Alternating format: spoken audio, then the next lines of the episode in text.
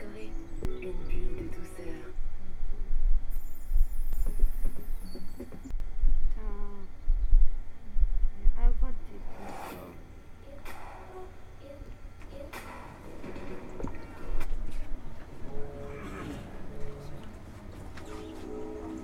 La vie te parler comme un tsunami Ouais, fallait sauver ma famille frère, c'est pour ça que j'ai mis le cap. Tu vas bosser de 40 ans, avoir une retraite amicale. Et pendant que tu casses ton dos, tu vis Tu veux que je te raconte ma vie en arabe ou en français m'a demandé mon père. Et il a ajouté Tu comprends l'arabe? Alors qu'il a été mon professeur d'arabe pendant trois longues années, où je vivais chacune de ses leçons comme un calvaire sans fin.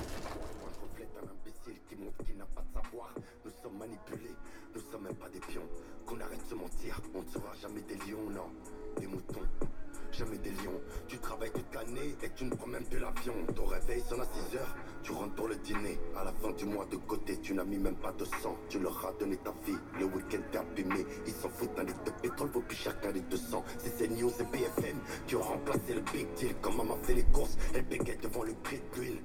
L'essence, le loyer, les impôts. Euh, une belle soirée s'annonçait. En 1929, la marine française lança un bâtiment de guerre extraordinaire, véritable arme secrète.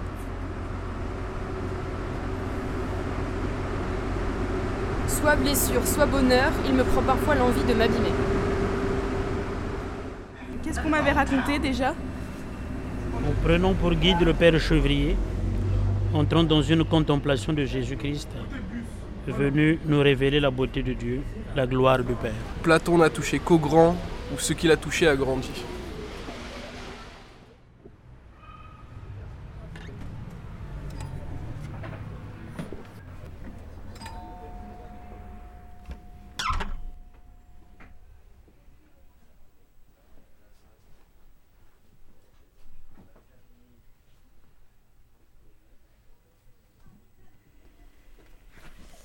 Prologue. Les cinq dragonnets se battaient. Une fois de plus.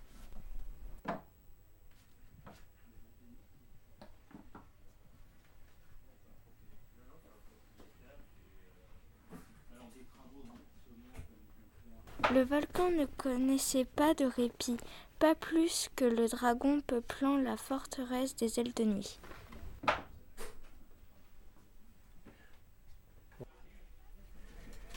Gamin, j'ai pas mes lunettes. Ah, Gamin à la table.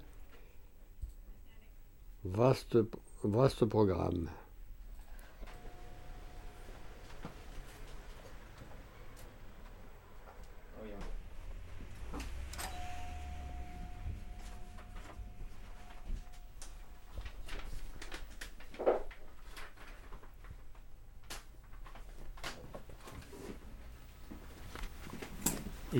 C'est un petit cabinet médical.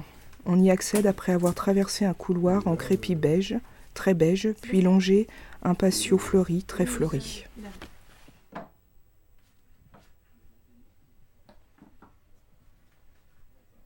Au centre d'une petite place poussent deux arbres qui semblent chercher la lumière, leurs bras tendus en direction de ce carré de ciel bleu qu'on entrevoit tout là-haut.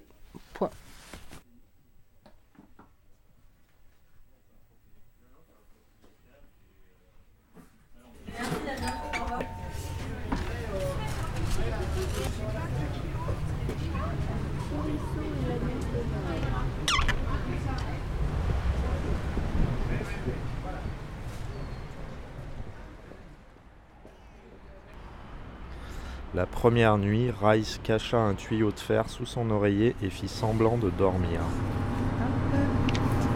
Baissez vos armes, ordonna la reine Elona, ses cheveux couleur onyx brillants au soleil tandis qu'elle s'agenouillait.